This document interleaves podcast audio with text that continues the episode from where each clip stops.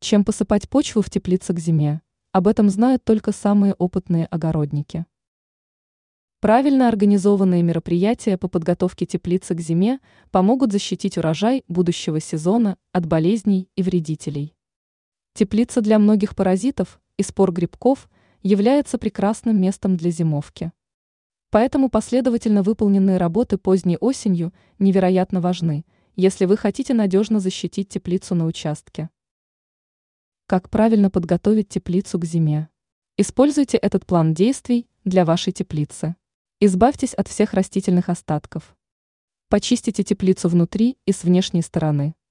Обработайте теплицу раствором медного купороса или бордоской жидкостью. Используйте серную шашку для окуривания.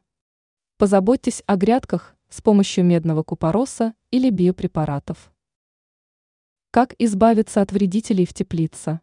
Для этого нужно убрать из теплицы верхний слой почвы, чтобы устранить скопление личинок вредителей, патогенных грибков и микроорганизмов. Для свежего слоя почвы лучше использовать перегной или навоз, древесную золу, песок. В качестве мульчи разложите на грядке солому или еловый лапник, рассказала ученый-агроном, ландшафтный дизайнер, а еще художник, арт-терапевт Анастасия Коврижных.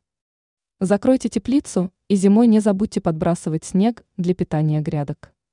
Ранее сообщалось, какие четыре важные работы в теплице нужно сделать в преддверии зимы.